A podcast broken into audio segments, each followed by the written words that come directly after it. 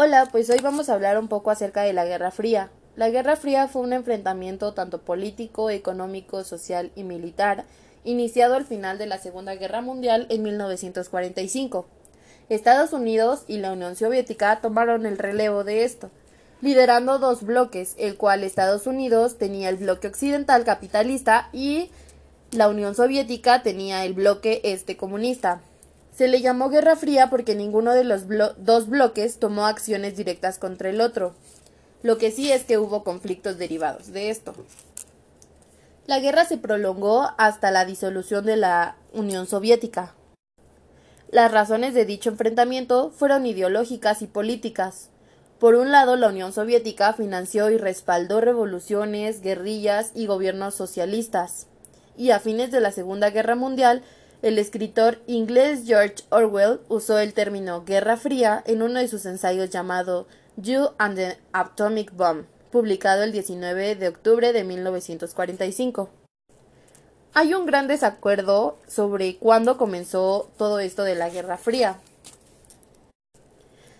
Uno de los choques ideológicos entre el comunismo y el capitalismo comenzó en 1917, tras el triunfo de la Revolución rusa de la cual Rusia emergió como el primer país socialista. En febrero de 1946, George Kennan escribió el conocido Telegrama Largo, en el cual se apoyaba una política de inflexibilidad con los soviéticos.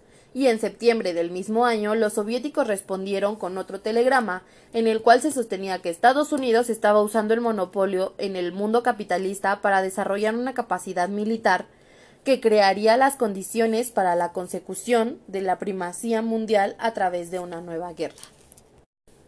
Esta guerra caracterizó por la violación de los derechos humanos por parte de los beligerantes, lo cual repercutió en severas consecuencias para que la sociedad o para aquella sociedad de, aquel entonces. La Guerra Fría se prolongó a través de un periodo aproximado de 42 años, quedando por finalizada a comienzos de la década de los 90, cuando los presidentes de cada país, en este caso Ronald Reagan de Estados Unidos y Gorbachev Mikhail, no sé si lo estoy pronunciando bien, pero de la Unión Soviética, llegaron a un acuerdo mutuo. Uno de los principales factores que impulsó a terminar la guerra fue la caída del muro de Berlín, ya que ésta representó el fin de los regímenes socialistas de la Unión Soviética. Una de las características de la Guerra Fría eran que las potencias enfrentadas no no entraron en confrontaciones de violencia armada, sino que sus disputas fueron a partir de puntos de vista ideológicos y estratégicos. También se creó la OTAN, que es la organización del Tratado Atlántico Norte, con el objetivo de las tropas aliadas se apoyaran mutuamente ante cualquier ataque de ejércitos comunistas.